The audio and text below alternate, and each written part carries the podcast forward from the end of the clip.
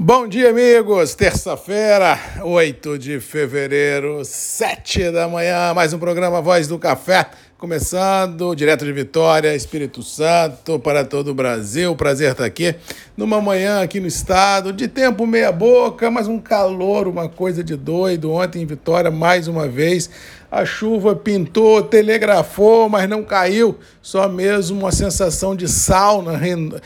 ficou notório no dia inteiro aqui na Grande Vitória, um calor muito forte, desconfortável, todos nós que vivemos nas cidades. E olha que nós estamos no litoral e existe a brisa que vem do mar, mas mesmo assim o calor está muito forte. Em algumas regiões, relatos de chuva em Minas Gerais, São Paulo, Rio de Janeiro, inclusive os mapas estão indicando para essas regiões a continuidade deste cenário chuvoso pelo menos para os próximos dias, e ao que parece no Espírito Santo, no interior, mais próximo das divisas de Minas Gerais, temos uma possibilidade maior de chuva, mas se nós caminharmos para o litoral, essa possibilidade de chuva diminui, e se nós olharmos para o sul da Bahia, aí que diminui mesmo, ou seja, ao que parece, essa segunda quinzena de fevereiro e talvez a primeira de março deverá ser marcada por chuvas no sudeste, mas muito mais Minas Gerais, São Paulo, Rio de Janeiro e sul do Espírito Santo do que o litoral do Espírito Santo e sul da Bahia. Muito cuidado e muita atenção,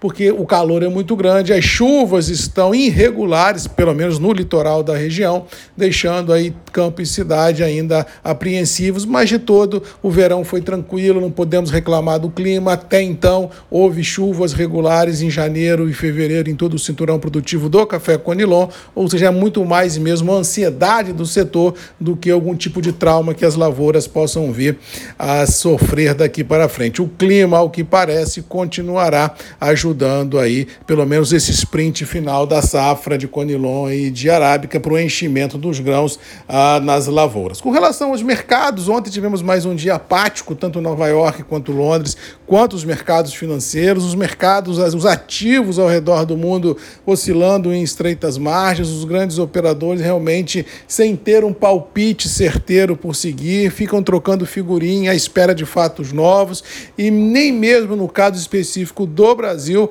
um rebaixamento rebaixamento muito forte que nós tivemos no dólar ontem foi capaz de sustentar ou dar um rally mais forte de alta nas cotações internacionais. Realmente a situação é muito complexa porque uma pessoa até nos meus grupos ontem brincou: "Ah, porque se o dólar vier para 4,80 será o melhor dos mundos". Cuidado e atenção.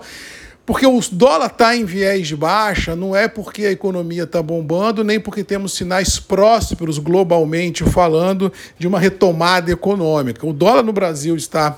acalmando em função de elevação de taxas de juros. Vamos lembrar que há um ano atrás Selic era ao redor de 2, hoje Selic já é próximo de 11, com possibilidade de ir a 12 nos próximos, nas próximas reuniões do Copom. Então esse viés de baixa é muito mais em função de alta de juros do que uma, uma efervescência econômica no Brasil e mundo afora. E com detalhe, quando você tem alta de juros, você encarece os financiamentos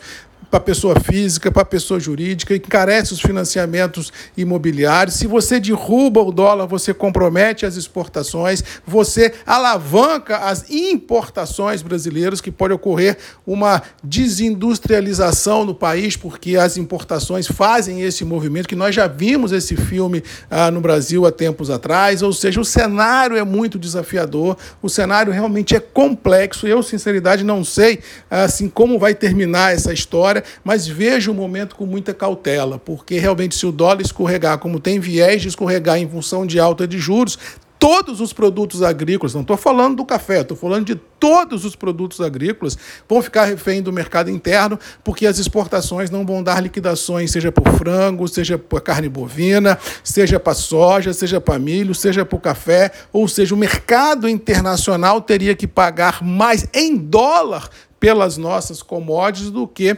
é, estão pagando em função de queda do câmbio, se nós quisermos manter a paridade dos preços em reais. Ou seja, o momento é muito desafiador, um momento de muitas perguntas, de pouquíssimas respostas, mas levando em consideração para resumir, de que a alta dos juros é que está fomentando uma desaceleração cambial no Brasil e não uma prosperidade econômica. Cuidado e atenção, porque às vezes o que se vê e o que se interpreta não é de fato fidedigno o que está acontecendo. Mas no curto prazo é o cenário que temos, vamos torcer que esse, que esse dólar mais fraco possa estancar mais, uma, mais a nossa inflação, que ele possa estancar novos aumentos de combustíveis, já que o petróleo já foi namorar a casa dos 95 dólares o barril. Vamos torcer para que esse dólar ah, em alta realmente possa eh, diminuir custos de produção aqui no Brasil com seus produtos importados, mas eu acho que deve manter uma luzinha sempre acesa de atenção, porque nem tudo são flores, existem muitos desafios e com certeza nós teremos que ser muito profissionais naquilo que fazemos, seja no campo, seja na cidade, para a gente não se machucar uh, daqui para frente. Estava falando ontem com um amigo, inclusive, falando de crédito imobiliário. Você vê que com o último aumento da Selic, já tem banco ofertando crédito imobiliário a 9,5%, 10%, 10,5% uh, ao ano. Se houver um outro aumento de Selic, esses juros sobem e isso vai encarecer, com certeza, o financiamento imobiliário de quem tomou o crédito. Ou seja, quem financiou a 4, a 5, a 6, financiou. Quem vai pegar um crédito agora para financiar 9, 10, 11, 12, machuque. Quem pegou esse dinheiro há oito meses atrás?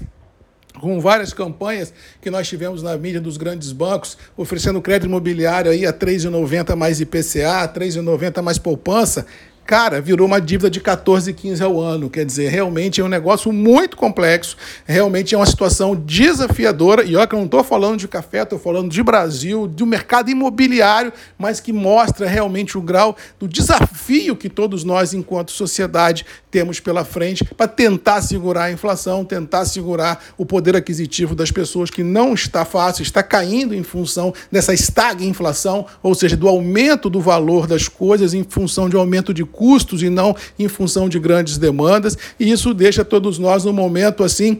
de um conservadorismo muito grande no, na hora de pensar no que agir e no que fazer no nosso dia a dia. Mas no todo, olhando o nosso mundinho de café, eu acho que os preços estão mais ou menos estabilizados em reais. Com essa queda do dólar, eu não consigo vislumbrar alta de preço em reais no café no curto prazo, e isso deve fazer com que a morosidade dos dias fique ainda mais evidente, ou seja, um fato novo que faça com que os preços do café explodam outra vez, só mesmo lá no inverno, um clima adverso ah, na safra ou uma outra galopada do câmbio no, no, mercado financeiro. Fora isso, eu acho que o mais do mesmo prevalece. Cuidado e atenção, porque eu não acredito em nenhum grande coelho para sair da cartola que mude esse cenário do mercado cafeiro nos próximos 15, 20, 30, quiçá 45 dias. No mais, vamos ficando por aqui, desejando a todos uma boa terça-feira, ah, que Deus nos abençoe, que a gente possa enfrentar os desafios e vencê-los e que nós tenhamos discernimento para entender o momento vivido e traçar estratégias sólidas para o que temos pela frente. Beijo, um abraço, fiquem com Deus, boa terça-feira e até amanhã. Tchau!